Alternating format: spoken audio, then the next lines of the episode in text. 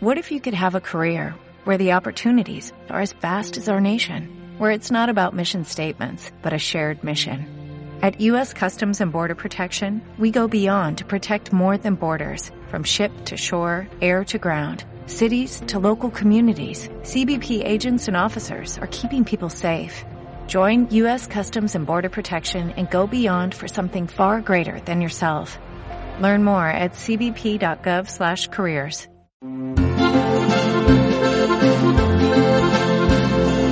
Cita con la historia. Con Javier García Isaac y Pedro Fernández Parvadillo.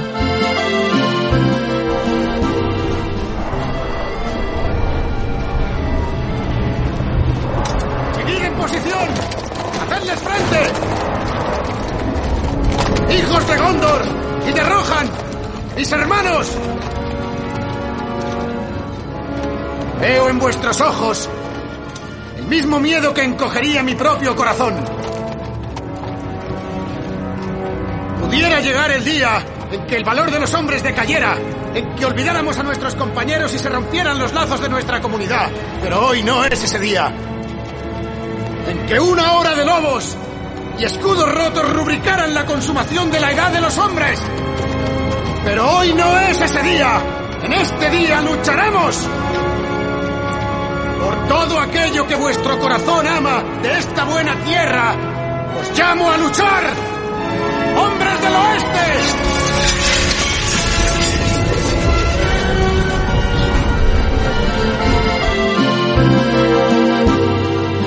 Muy buenas tardes, bienvenidos otra vez más a Cita con la Historia.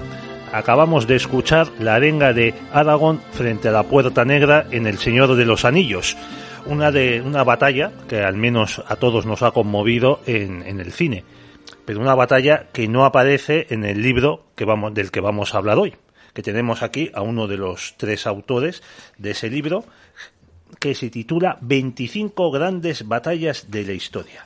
Y el autor que tenemos es Alberto Menéndez Engra, que lo ha escrito junto con Alberto Vidal Guerrero y Javier Rubio Doncé, al que tuvimos en, uno, en un programa anterior para hablar de la divulgación de la historia, porque Javier es eh, miembro de Academia Play. ¿Tú también lo eres, Alberto? Sí, yo también trabajo en Academia Play. ¿Y el otro Alberto también? Eh, el otro Alberto se marchó eh, hace unos meses, uh -huh. pero de vez en cuando nos envía algún artículo, pero ya no trabaja formalmente. Uh -huh. Pues, oye, menudo éxito lo de Academia Play, ¿eh? Estáis teniendo, vamos, vuestros, aparte de los vídeos, los libros, y es que se venden, se venden como se vendían antes los libros, y ya no. Sí, bueno, eh, sí, es verdad. Academia Play tiene muchos seguidores y la verdad es que somos muy queridos en, en las redes y en los temas de divulgación histórica. Hombre, divulgación histórica, donde habéis hecho muchos amigos y también otros no tan amigos. ¿Verdad? Bueno, sí, eh, como siempre pasa, son gajes del oficio y también tenemos nuestros detractores. Eh, no podía ser de otra manera, claro. no puedes gustar a todo el mundo. Pues sí, eso es una mala costumbre que tienen algunos políticos y también algunos escritores, pensadores, historiadores de querer gustar a todos, que, e incluso algún papa, querer gustar a todos, que es la mejor manera de no gustar a nadie. o gustar solo a aquellos a los que les pagas. Bueno, Alberto, tú naciste en 1991 en Cuenca. Sí. Así, eres profesor de, vamos, profesor de historia en en varios colegios y ahora es, eh, has estado en Londres. Bueno, sí, yo eh, inicié mi, eh, mi andadura en la enseñanza en Londres. Eh, yo trabajé en un colegio y era para eh, niños con necesidades educativas especiales, especializado en el autismo. Y ahí fue donde inicié mi andadura. Eh, Ahora, eh, claro, estoy de vuelta en España y ya empecé a trabajar en Academia Play en septiembre, pero yo ya era um, colaborador del canal desde hacía bastante tiempo. Muy bien, para que no haya ninguna duda, eh, explica a nuestros oyentes cómo pueden conseguir o acceder a los, vídeos de Academia Play. Bueno, es fácil. Eh, nosotros tenemos página web, que ahí están eh, todos nuestros artículos y vídeos y también pueden acceder a través del canal de YouTube. Ahí están todos nuestros vídeos eh, sobre historia y los pueden encontrar mm, fácilmente. Bueno, además es que vas a los vídeos de Academia Play y digamos que, me perdonarás que te lo diga, se te ponen los dientes, vamos, afilados viendo las entradas que tenéis en los vídeos. Em, Menudos éxitos. Eh, gracias, gracias. Sí, la verdad es que mm, eh, los vídeos eh, tienen muchas visitas, de, bueno, depende de la temática y la verdad es que mm, el canal cuenta ahora mismo, eh, si mal no recuerdo, con 2,6 millones de suscriptores en el canal de YouTube. Más o menos. Sí, más o menos. Sí. ¿Cómo lo dices? Oye, ¿y mm, podéis ver el origen de los seguidores por países? Eh, pues eh, nosotros eh, nuestros eh, tenemos muchos seguidores en España, pero sobre todo en, eh, nuestro, en nuestro gran público está en Latinoamérica. De todos los países de Latinoamérica son ahí es donde tenemos nuestros el mayor número de seguidores. México, Colombia, Perú, mm, Argentina, to- todo todo lo que es el, el mundo latinoamericano. Ayer, la semana pasada, estuvimos con Fernando Díaz Villanueva, que escribe el prólogo de, de vuestro libro, y también estuvimos hablando un, un rato sobre historia hispanoamericana y sobre eh, el, el público, la audiencia que, tienes, eh, que tienen sus programas, los de Fernando, los de la Contra, e incluso el éxito, la demanda que está teniendo su libro, el, el de la Contrahistoria de España, en Kindle, ustedes lo pueden descargar en Kindle y dejar comentarios, eh, que tenía también muchos lectores en, al otro lado del charco. Parece entonces que hay mucho interés, no solo entre los españoles, sino por la historia de nuestro país. Sí, es cierto. Eh, de hecho, claro, España es la madre patria. Eh, entonces, ¡Hala lo que he dicho! Bueno, claro, eh, bueno, eh, nos llaman así. De hecho, nos llaman ellos así, la madre patria. Eh, sin connotaciones de ningún tipo. hablando de un Eh, hecho. Claro, es, es así. Entonces, claro, eh, Pero no es, eso es una expresión hoy políticamente muy poco Eh, correcta. Claro, eh, pero claro, sí es, eh, es, es innegable que los lazos de España y Latinoamérica están ahí. Hemos compartido muchos siglos de historia y, y en la actualidad tenemos todavía muchos lazos eh, culturales y eh, de todo tipo eh, con, con estos países. ¿Y qué tipo de mensajes recibís de allí? Eh, la Pues- gente, la gente que os dice, esto no me lo habían contado jamás, yo, yo no lo su- suponía que las cosas fuesen así, o mm, hay que ver eh, la leyenda negra, qué activa sigue aquí, ustedes me han hecho ver, em, ver que, que era mentira. Bueno, pues eh, sí que es verdad que nosotros hacemos bastante hincapié en combatir la leyenda negra porque Dios os lo pagará. Eh, porque la verdad es que hay muchos tópicos que han sido repetidos a lo largo de la historia y que al final nos los hemos acabado creyendo. Y, y cuando uno investiga un poco más, se da cuenta de que hay que situar las cosas en su contexto histórico y que luego eh, se tienden a exagerar determinados hechos como pueden ser, por ejemplo, la Inquisición, que evidentemente hubo víctimas de la Inquisición, pero no tantas como se cuentan en, en algunos medios. Eh, y de hecho, por ejemplo, eh, fueron muchísimas más numerosas las víctimas eh, que se produjeron durante los diez años de la Revolución Francesa que la Inquisición durante toda su historia. Y eso, por ejemplo, no, no se tiende mucho a conocer. Por poner un ejemplo, nada más. No, no, yo acabo de terminar un libro sobre la Revolución Francesa, Creer o Morir, de, de Quetel, es el autor, publicado por Homo Legens. Claro, habla de, de la, un francés, ¿eh? sin ninguna referencia a, a los casos pues, de la Inquisición española o de mm, cualquier otra, otra acción, cualquier otra institución no francesa, incluso anterior a la historia de Francia. Claro, es que cuenta que, que hubo mo- momentos de, de media, pues creo que durante lo que se llama el, el terror, pues que había una media en París de más de 30 guillotinamientos diarios.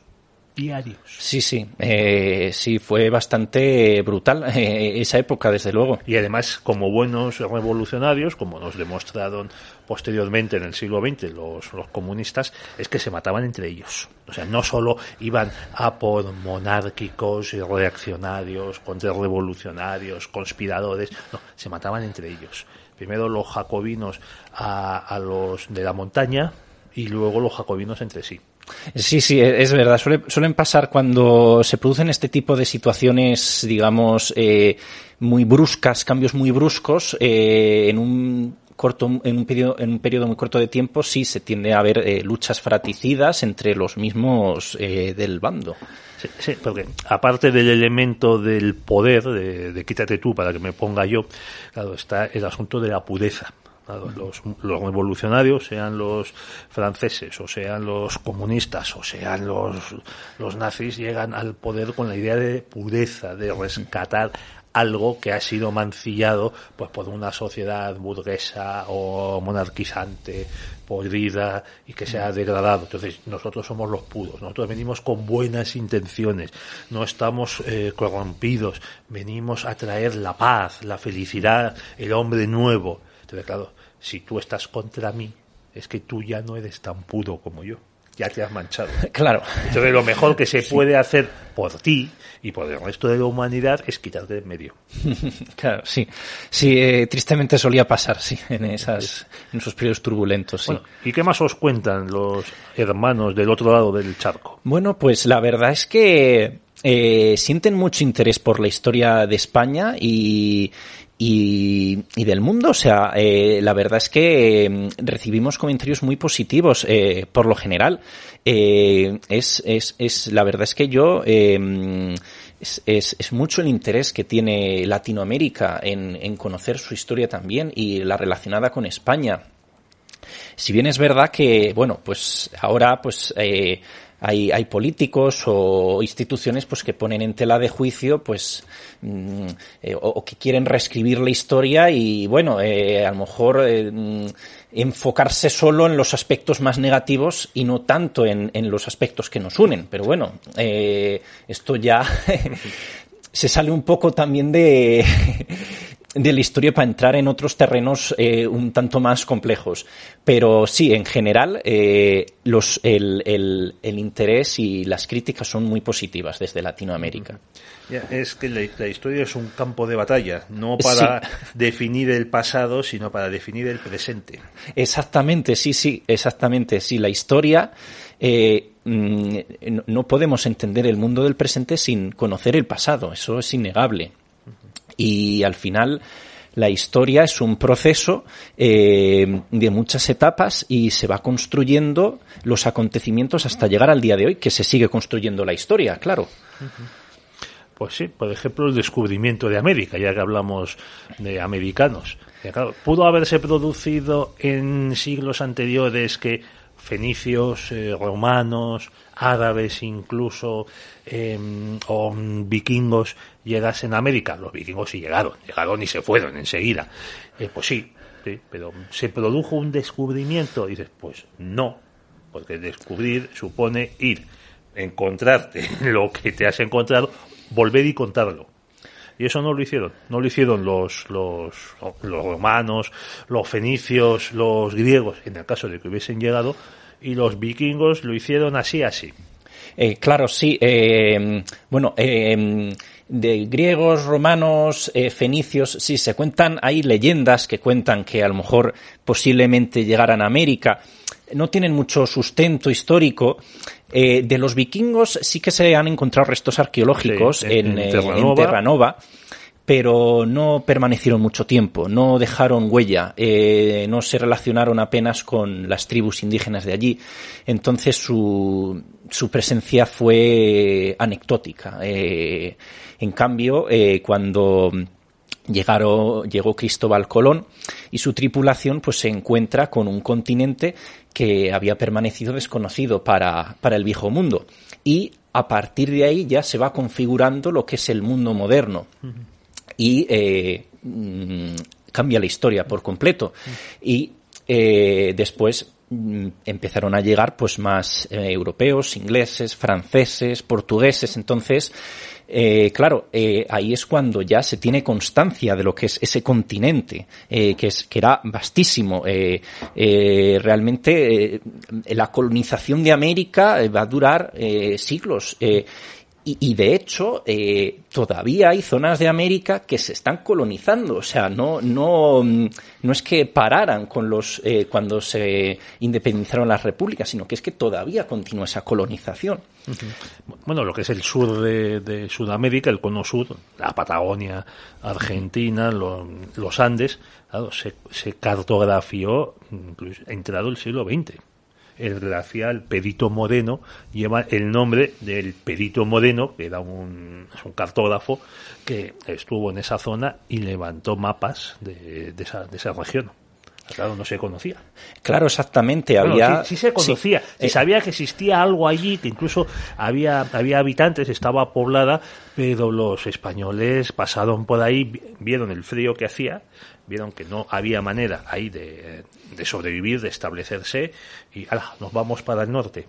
Eh, claro, sí, sí, había zonas de América eh, que, pues, que, se conocían, pero que no se, no, no se habían establecido bases eh, permanentes y, y luego, claro, es que la, claro, la extensión del, del continente americano es, es enorme. Entonces, claro, había zonas que no, que se sabía que de su conocimiento, pero que no, no, no se habían establecido allí. Bueno, lo mismo pasa con Australia. Cuando llegan los ingleses, pues se establecen en tres o cuatro puntos de, de la costa. Claro, primero es uno, luego van, luego van aumentando poco a poco y además la poblaron con soldados y con deportados.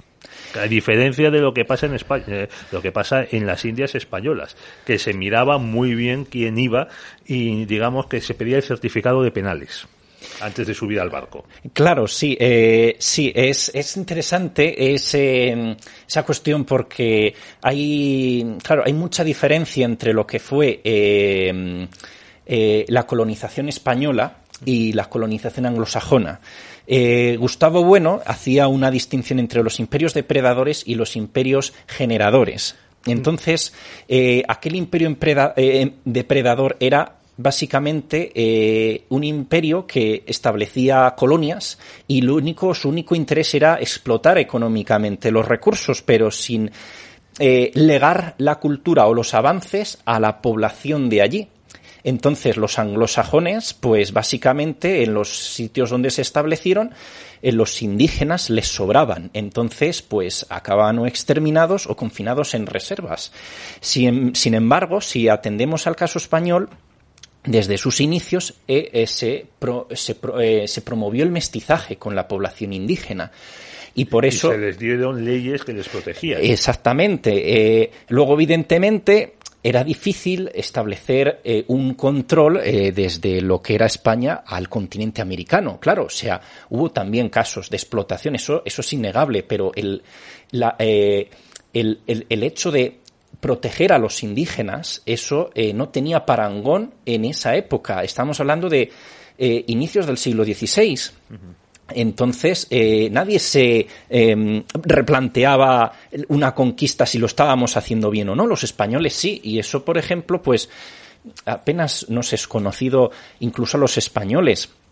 Eh, y, de, hecho eh, también se fundaron universidades, hospitales, se, se mantuvieron las lenguas indígenas porque también se codificaron. Se, mm, mm, se, se, establecieron estudios también con las lenguas indígenas, no desaparecieron.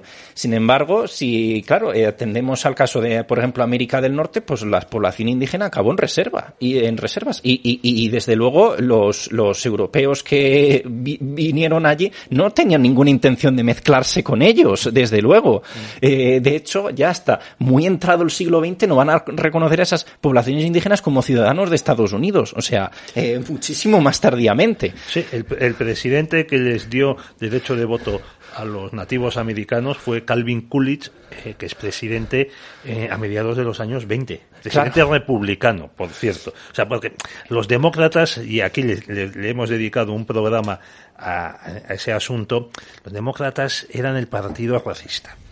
queridos oyentes, eran el partido de los linchamientos, de los que no querían a los negros más que en las fincas de, algodón y apartados ahí haciendo trabajos, trabajos sucios. El partido de los derechos de los negros es el partido republicano hasta los años 60 del siglo pasado en que el presidente Johnson, ya, ya siguió un camino trillado por, vamos, desbrozado por Kennedy, Johnson pues, mm, eh, promueve la ley de derechos fundamentales, civiles se llama allí, de, los negros. Además, pero hasta ese momento los negros estaban eh, supeditados a los blancos en un tercio del país. Y también hasta creo que fue el año 68 en que una sentencia del Tribunal Supremo derogó toda norma que prohibía los matrimonios interraciales, estos eran ilegales en, numerosos estados de Estados Unidos, desde Virginia hasta Texas. Así que cuando les digan, eh, señores oyentes, que mm, si España era un país racista u opresor de, los, de las poblaciones indígenas, de los lugares en los que se establecía, Piensen esto. Hay una real orden de Fernando el Católico de 1512, me parece que es, y había muerto eh, la reina Isabel, en la que incita a los españoles que se desplacen a Indias a, casarse, a tomar mujeres nativas. Y a Estados Unidos le llevó más de 450 años llegar a esa situación en todo el país. Eh, sí, exactamente. Eh, de hecho, en, eh, en una de las batallas del libro, la batalla de Gettysburg, eh, pues tenemos que hablar de este libro, por cierto. Ah, sí. vamos a, vamos allá. Acabemos sí. aquí. Dime. Sí, pues eh, claro, exactamente. Pues el tema de la esclavitud, eh, los estados del sur contra los estados del norte, pues eso eh, va a iniciar lo que es la guerra de, secesión y va a tener muchas consecuencias para Estados Unidos, incluso que llegan hasta el presente. O sea, todavía quedan muchas secuelas de, esa guerra en, en Estados Unidos que bueno, ha sido llevado al cine pues en muchísimas ocasiones. Y Abraham Lincoln es una figura muy respetada en, Estados Unidos. Si bien es verdad que ahora se está poniendo en entredicho en algunos casos. ¿Qué no? ¿Qué no se está poniendo en entredicho ahora? Ahora le están echando en cara a Lincoln que no fue suficientemente eh, insistente o suficientemente decidido en la abolición de la esclavitud. Porque hubo un. Claro, la abolición de la esclavitud se hace en los estados rebeldes porque había cuatro estados, los llamados border states, estados fronterizos, en los que eh, la esclavitud era legal, pero como no estaban en el lado de la Unión, ahí se mantuvo. Se mantuvo porque, claro, no se podía abrir otro frente, no se iba a engrosar las eh, líneas, las fuerzas de los rebeldes con más, con más gente. Entonces esto es una de, las cosas que se le echa en cara a Lincoln. Además, se lo echan en cara a los demócratas, pero, pero que la guerra de secesión estalla porque los demócratas se niegan a, a, quedarse sin esclavos.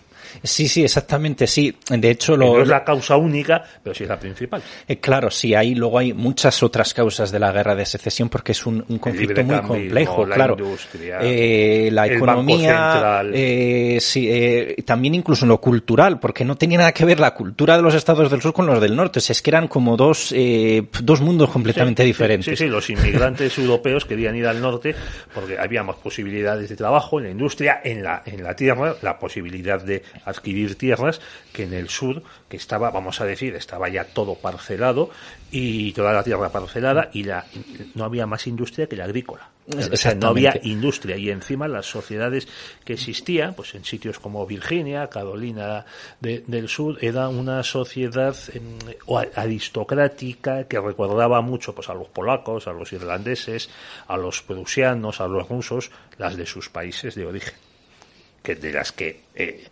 no voy a decir escapaban, en algunos casos sí era así, pero de las que, habían abandonado. Entonces, Oye, antes de, meternos con vuestro libro, eh, ¿cuáles son los vídeos que eh, tienen más eh, popularidad, más descargas? Pues hay de todo. Los que más descargas tienen son aquellos, pues, los acontecimientos históricos más conocidos: la Segunda Guerra Mundial, la Primera Guerra Mundial, la Revolución Rusa, la Revolución Francesa esos son eh, los más los que más visitas eh, generan. ¿Y de tema español? Pues de temas españoles. no me lo digas, Franco. Bueno, eh, tuvimos un vídeo sobre el franquismo.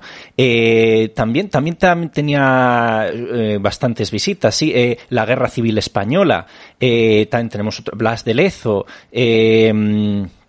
En fin, eh, la historia de España, claro, eh, el problema es que, mm, eh, pues depende de cómo la cuentes, puedes recibir palos de un lado o de otro. Es, es entonces, eh, pero, pero, eso no debe impedirte paralizarte. Claro, hay, es, la historia es la historia y hay que hablarla y contarla, porque además, si no conocemos la historia, tenemos, podemos caer en el error de repetirla. Entonces, hay que, hay que conocerla. y... Bueno, tú además tienes 30 30 años y digamos, yo estoy seguro que dentro de 20 años no mm, habrás ampliado tus conocimientos y probablemente cuando veas alguno de esos vídeos dirás, uff, aquí como metida pata y demás, pero oye, es, es así como se hacen las vidas y cómo se obtiene la experiencia que nos decían era madre de la ciencia.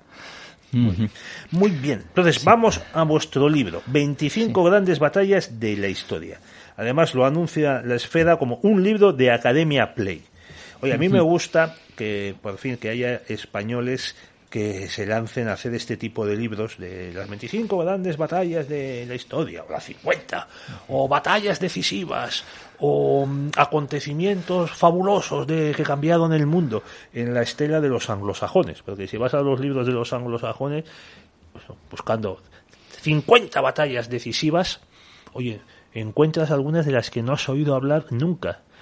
Y no porque hayan sucedido en China o en África, sino porque, claro, es, una batalla de la Guerra de los Cien Años en la que, o oh casualidad, los ingleses le zumbaron a los franceses. Eh, sí, eh, de hecho, en, sí, en el mundo anglosajón son muy dados a publicitar sus grandes gestas y sus grandes batallas, eh, además de una manera eh, totalmente mm, Sin grandiosa. Ningún tipo de escrúpulos. Exactamente, es decir... Además, tú, tú, que has vivido en Londres lo sabes. Sí, exactamente. O sea, por ejemplo, la plaza más emblemática de Londres es Trafalgar Square, dedicada a la batalla de Trafalgar, que fue pues una, una victoria eh, con, con, muy contundente del, eh, del Imperio Británico contra eh, Napoleón y, y, España. Entonces, ellos, eh, cualquier victoria, por pequeña que sea, ellos la van a publicitar muchísimo, además, con todo el orgullo del mundo. eso es así.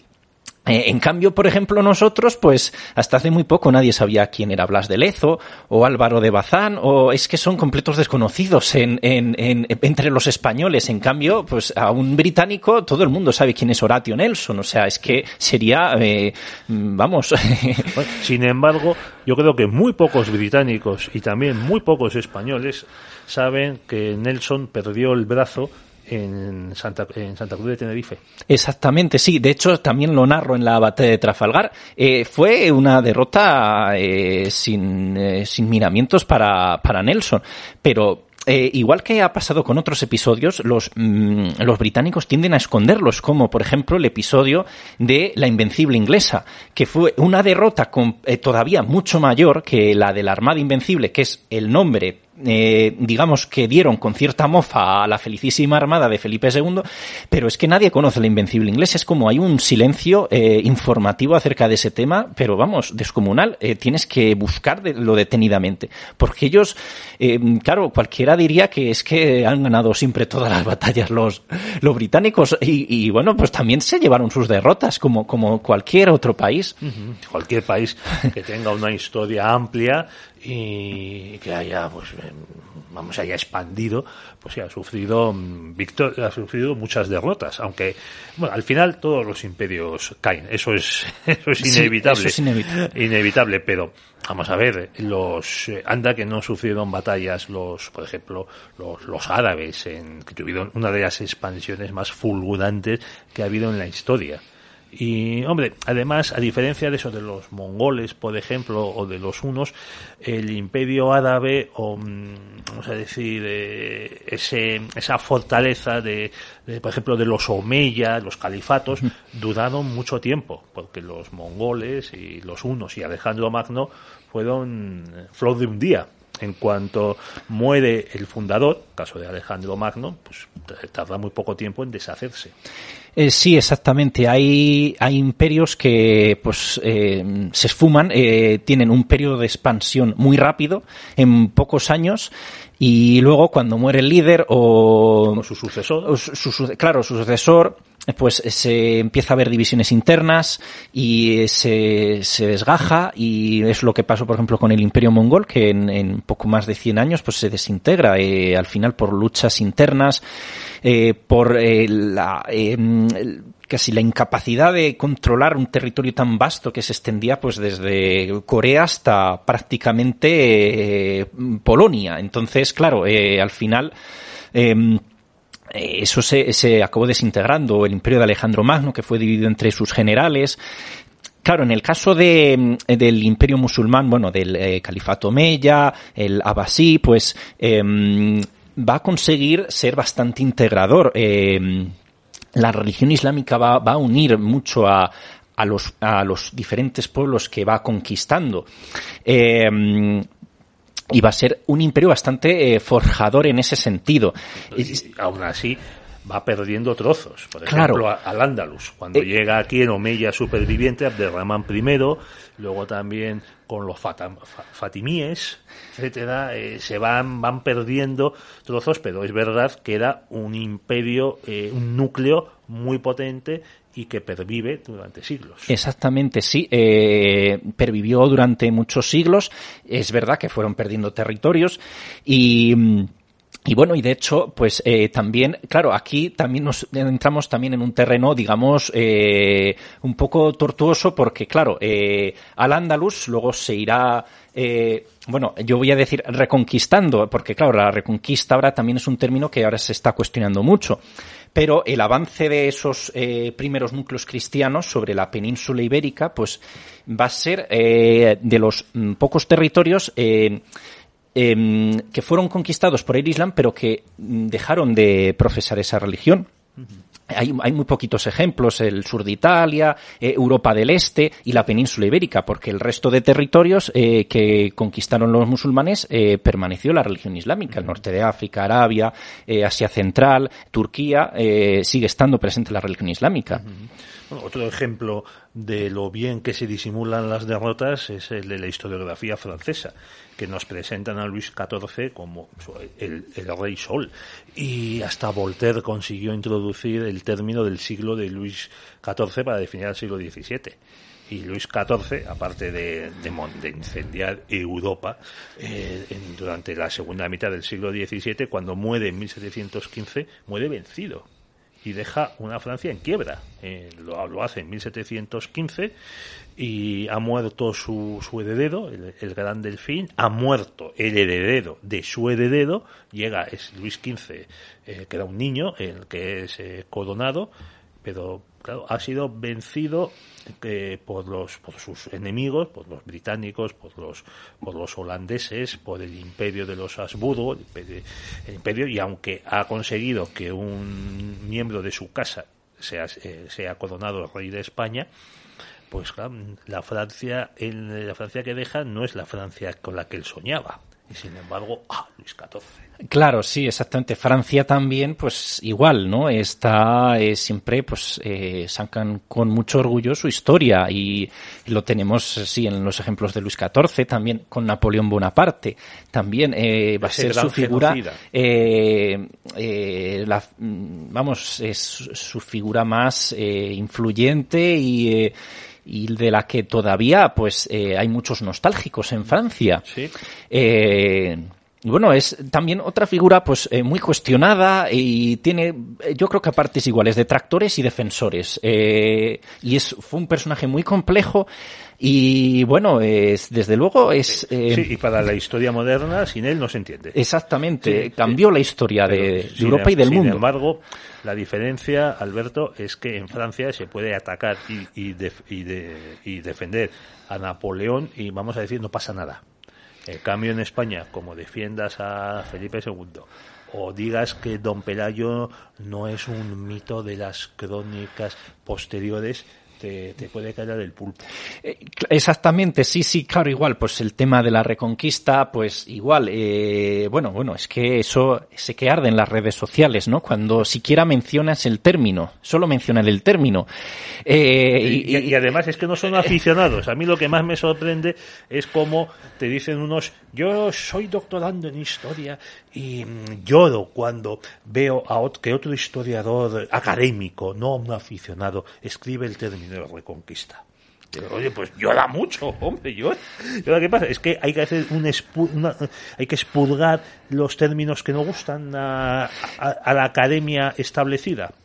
Claro, a ver, los, eh, los términos, claro, eh, que, claro, nosotros estudiamos la historia desde el presente hacia el pasado. Entonces, claro, nosotros acuñamos términos para, de alguna manera, definir hechos que ocurrieron hace siglos. Entonces, claro, el término reconquista aparece pues en el siglo XIX, además se va construyendo los estados-nación, también España, entonces se quiere de alguna manera poner eh, eh, eh eh, los acontecimientos que ha tenido España a lo largo de los siglos para, eh, de alguna manera, ordenarlos y claro, ordenarlos, comprenderlos claro, y dirigirlos hacia un fin. Y dirigirlos hacia esa concepción del Estado-nación. Lo que pasa es que, claro, eh, pues no es ni es un término franquista, ni es un término de... Porque hay gente que, bueno, pues de hecho, hicimos un vídeo de eso, del término reconquista, em, hablando pues de, cómo surgió y eh, de, todos los historiadores que lo utilizan.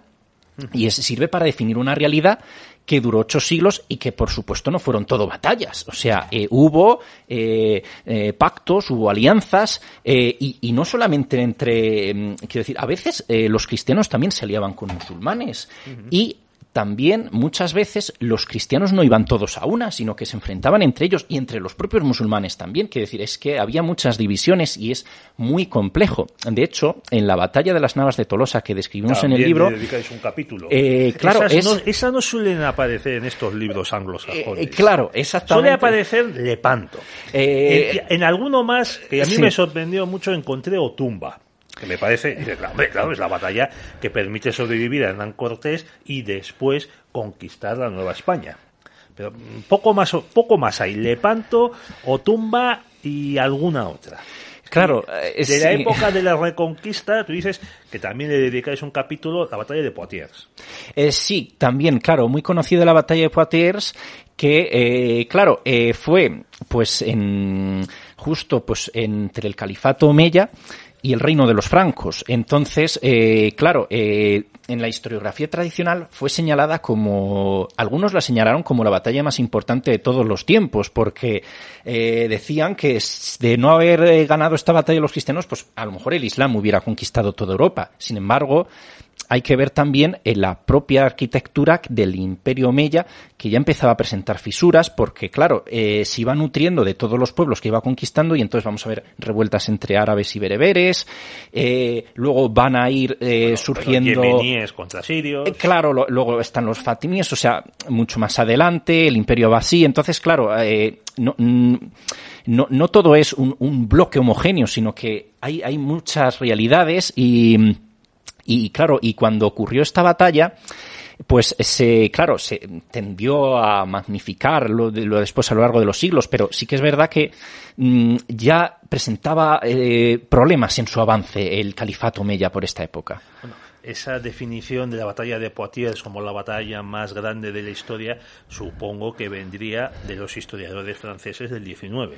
Eh, sí, eh, claro, exactamente. Fue también eh, acuñado por Edward Gibbon, de, británico. También eh, hubo mucho, una generación de historiadores que le dio una importancia eh, eh, primordial a esta batalla. Eh, eh, te he cortado cuando ibas a hablar de las navas de Tolosa. Ah, sí, claro. Bueno, también las navas de Tolosa, al final, eh, claro, eh, va a ser, además de, de- de los pocos ejemplos en los que casi todos los reinos cristianos van a actuar en unión, porque, eh, bueno, de hecho, eh, León no participó. León no participó, pero se van a unir eh, el rey de Navarra, el rey de Aragón, el rey de Castilla y el de Portugal, aunque no estaba presente en la batalla, también va a aportar tropas. Pero eso no siempre era así, es decir, había eh, muchas trifulcas entre los reyes cristianos, pues por hacerse con un territorio, por, pero en ese momento, Alfonso VIII eh, organizó una coalición cristiana contra el imperio almohade, porque, claro, eh, eh, era la gran amenaza, tenían que aparcar sus diferencias por un momento, porque era, era una amenaza real. Y va a ser, claro, de esos ejemplos que vamos a tener en que los cristianos se coordinan y actúan en conjunto, pero esto no siempre era así, porque se tiende a pensar que todos los cristianos iban a una o que todos los musulmanes iban a una. No siempre era así en, en la Reconquista. Bueno, y en el siglo XIV, ya después de Fernando III y Jaime I, pues conquiste el Fernando, pues el Valle del Guadalquivir y Jaime conquiste el sur de, de Valencia y las y las Baleares, digamos separa la reconquista, sobre todo por parte de, de Castilla. Castilla y León acababan de, de unirse en el siglo XIII y digamos digamos que como han partido de que, hombre, el Emirato de Granada está sometido, le hemos obligado a pagar parias, o sea, tributos, y el, emir de Granada se considera eh, vasallo del rey de Castilla, ah, podemos decir, hombre, que hemos ah, como terminado la reconquista y eh, así lo consideraban también, lo consideraban una humillación los, los musulmanes y digamos que es un siglo en el que aparte de, de otras circunstancias, pues como la, la, peste negra, digamos que es un siglo, un siglo de guerras civiles en la que los, eh, los hispanos de aquella época, como tú decías, pelean entre ellos. Hay numerosas guerras civiles y es ya en el asentado, asentada la paz y las monarquías, que ahora como se les llama ahora, autoritarias de, del siglo XV, eh, cuando ya los reyes católicos deciden acabar con ese reducto musulmán, pero también otro factor, claro, es la expansión turca que había conquistado Constantinopla y que se estaba extendiendo por el Mediterráneo y los Balcanes. Sí, exactamente. O sea, no suele haber nunca un único factor. Eh, claro, exactamente. Además, eh, en el libro hemos tratado de buscar eh, los antecedentes, todo el contexto que rodea la batalla, las consecuencias. Y eh, claro, cuando en la península ibérica, pues ya solo va a quedar ese reducto musulmán, claro, es que por otro lado, eh, el Imperio Otomano estaba iniciando una expansión, además también muy. Eh, Sí, muy en potente. muy pocos años muy, eh, conquistan Constantinopla, luego se extienden hacia, eh, hacia, Europa del Este, ya habían penetrado, eh, llegan a las puertas de Viena, entonces, claro, al final todo tiene que ponerse en su contexto y ver qué es lo que está ocurriendo en diferentes zonas al mismo tiempo. hablamos también de la batalla de Lepanto, eh, que claro, va a suponer eh, una gran victoria cristiana, pero ojo, tenemos, eh, no va a ser el fin del Imperio Otomano y, y el Imperio menos. Otomano va a seguir amenazando a los reinos cristianos a pesar de esa, de esa gran derrota. Eh, entonces, el Imperio Otomano pues va a seguir siendo una potencia hasta ya mmm, finales del siglo XVII, principios del XVIII, pero va a ser una potencia además en, en, Europa, en Asia y en el norte de África, mm. va a ser por tres continentes. Bueno, aquí le dedicamos a la batalla de Lepanto cuatro programas al principio de, de esta temporada, en septiembre. Oye, 25 grandes batallas. Primera pregunta, pregunta tonta. ¿Por qué no 30? ¿Por qué no 35? ¿Por qué no 50? Y no me digas que porque el editor nos dijo basta. Bueno, a ver, hemos seleccionado 25, podían haber sido más, eh, pero bueno, hemos querido seleccionar, digamos, eh, algunas de las más simbólicas, eh, las que han tenido más trascendencia, las más conocidas. Uh -huh. Eh, hay, hay también de, no solo de Europa, también hay de América y de Asia. Eh, entonces, bueno, hemos, hemos seleccionado estas, eh, por considerarlas, pues, las más emblemáticas, eh, las que de alguna manera, eh, marcaron un antes y un después, ya sea o bien en la historia de un país o bien para la historia mundial. Y luego también hemos, eh, hemos puesto también de España, porque también la tuvieron, eh, España también tuvo batallas muy importantes, además también para la historia mundial. Sí, hombre, el mayor imperio de la, de la historia, al menos, al menos eh, con, eh, peleado en disputa con el imperio británico del 19, pues hombre, si no es trascendente para la historia del mundo, no sé yo qué lo va a ser. la. Empezáis con la batalla de Cádiz del 1274 antes de Cristo, porque es la primera batalla de la que tenemos referencias históricas. Sí, es la primera batalla documentada entre el Egipto de Ramsés II contra el Imperio Hitita y además eh, es curioso porque mm, eh, hay, hay medios que nos han acusado de, a lo mejor, de perpetuar ciertos mitos. Es todo lo contrario. O sea, realmente lo que queremos es poner las batallas en su lugar. Y además, en la batalla de Cádiz, que se vendió como una gran victoria de Ramsés II, bueno, además es que se esculpió en templos, eh, se hizo un montón de propaganda y realmente eh, el, el, el, resultado es incierto. Eh, realmente, mmm, eh, como mínimo quedaron en tablas, si no perdió Ramsés II. Y de hecho, luego tuvieron que firmar un tratado de paz, que es el primer tratado de paz de la historia. Entonces, lo que se vendió como una victoria realmente no lo fue. Un poco como la batalla de Rocroi, que no era para tanto. Exactamente, sí. Que también la he visto en estos libros anglosajones. Y tú empiezas a ver los datos y dices, pero si no fue para tanto. Fue, claro, fue el primer momento en el que un tercio español es masacrado por sus enemigos. Hasta entonces los tercios pues eran sí, invencibles eh, y a lo mejor, eh, como aquí lo hablamos con José Javier Esparza, a cuenta de su libro Tercios, eh, había batallas en las que morían dos, tres, cinco soldados de los tercios, que no siempre eran españoles, y enfrente morían 500 o 600. Y no estoy exagerando. Claro, por eso es eh, llamativa la batalla de Rocroi, pero no es decisiva dentro del, de, de, de, esas guerras en, en, las que se producen, las guerras de, que desencadena Luis XIV. Lo que pasa, claro, es un momento que marca el descenso de una potencia y el ascenso de otra. Claro. Y luego están los franceses que saben vender tan bien o mejor que los ingleses. Sí, exactamente, es así, claro. En cuanto, digamos, que una potencia enemiga empieza a flaquear, pues evidentemente el enemigo lo que va a hacer es tratar de eh, publicitarlo más y decir, mira, eh, aquí ellos han, han, caído y nosotros nos empezamos a hacer fuertes. Claro, eso, eso es así, eso ha sido a lo largo de la historia una práctica muy común. Bueno, la segunda batalla de la que habláis es, es la, la de las Termópilas, que me, sobre todo los jóvenes conocerán por la película 300. Yo vi una película que no me acuerdo cómo se llamaba, que era eh, de los años 50 o 60, que hablaba, hablaba de lo mismo. Además, reproduce el momento en el que la mujer, la madre, le, digamos, una madre le dice a uno de los soldados, le da el escudo y le dice, vuelve con tu escudo o sobre él. Ya sabes, por qué.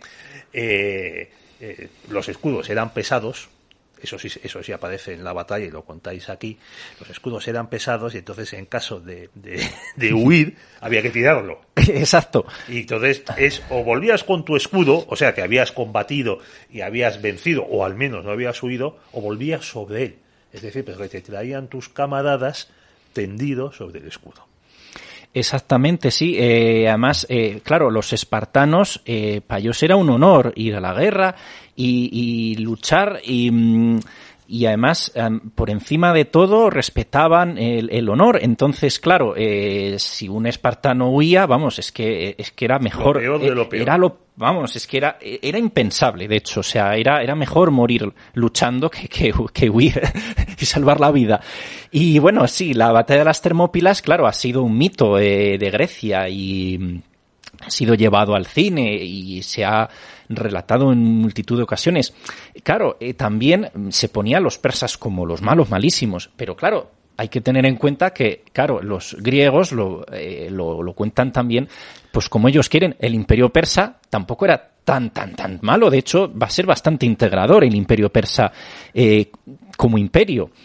Pero claro, eh, evidentemente ese mito que se crea de la batalla de las Termópilas pues va a trascender, vamos, eh, sus fronteras y llega pues... Eh, vamos, eh, para la historiografía mundial es, es, se convirtió en mito. Sí, pero lo que tú decías de antes de la batalla de Cádiz, que os acusan de, de mantener los estereotipos, fue lo mismo cuando se estrenó la película 300. Yo me acuerdo de haber leído, como no, en el periódico progresista El País, que las acusaciones del gobierno de Irán a los productores de la película, porque claro, era Hollywood, entonces Estados Unidos, claro, quería transmitir una idea de los persas de manera que eran pues unos, unos personajes siniestros, más nos sale un Jerjes, la verdad, de... Sí, no te rías, ¿eh? Claro, claro, sí, sí, es que claro, también el cine juega un poco pues con los sentimientos, con la puesta en escena, Bueno, claro. Pero, pero es que está basada no en la historia de esa película, sino en un cómic. Un cómic Eh, bastante bueno, por otra parte.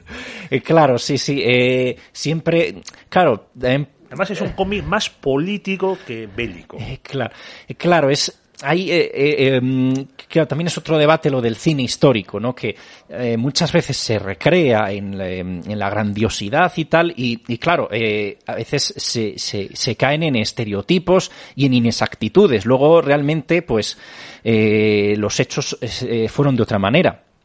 Por ejemplo, también quería citar la batalla de los cuernos de Hattin, eh, De- Saladino contra los cruzados de Jerusalén. Claro, eh, mm, también hicieron una película, El Reino de los Cielos, que además tampoco es favor, muy... ¿qué, qué película tan no es muy rigurosa históricamente. No, claro, es una película anticristiana. de hecho, claro, eh, Saladino va a ser una figura, eh, va a ser muy respetada, no solamente en el mundo islámico, sino también en el cristiano. Y eh, claro, eh, las cruzadas hay que ent- entenderlas en su contexto también. Y eh, claro, también es un tema muy polémico porque se va a cruzar la cristiandad contra el islam y eh, claro y la por la recuperación de esos lugares santos que luego además también va a haber otras muchas motivaciones eh, dentro de las cruzadas. Y, y bueno eh, claro intentamos ponerlo todo en su contexto. Muy bien.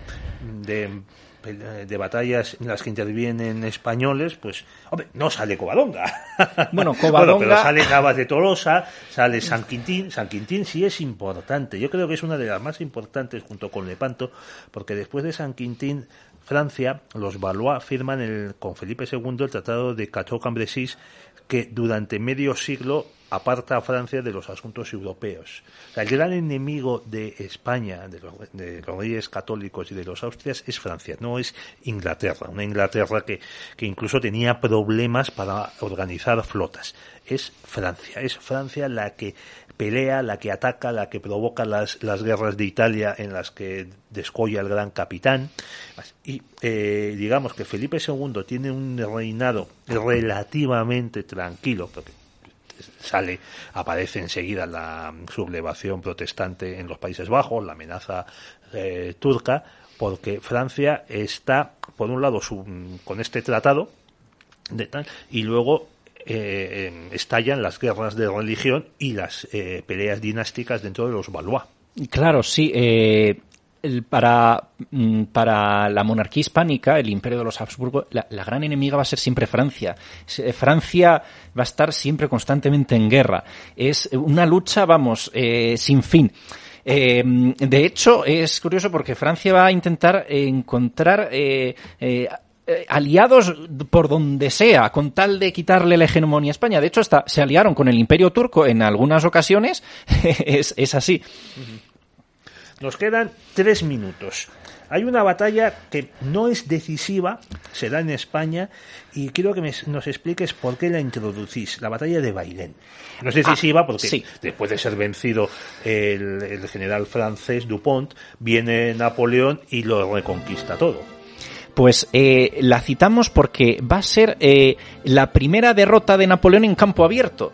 Y aunque sí que es verdad que no va a ser No decisiva, tiene efectos militares, De pero hecho, sí políticos y morales. es, es, es contraproducente para España porque va a llegar Napoleón con 250.000 hombres para arreglar lo que ha pasado ahí y va a ser desastrosa para España. Pero claro, eh, supuso, digamos, una propaganda para el resto de Europa para decir, es que Napoleón no es invencible. Si España, que supuestamente es un país bastante debilucho, entre comillas, ha conseguido derrotar a Napoleón, es posible vencer a Napoleón. Entonces se, carga el mito de, de la eh, de ese aureola de invencibilidad de, Napoleón. Por eso lo, citamos. De las 25, solo hay una que es naval, la, de Midway. Bueno, ah, bueno, Lepanto, eh, claro. Lepanto bueno, Lepanto, Trafalgar también. Sí, señor, me estás pillando. Sí, esas, esas son las batallas navales. Hombre, Cartagena de Indias, bueno, pues es una flota que se lleva y, sí, desembarca, y desembarca. Eh, la batalla del Ebro también aparece ahí.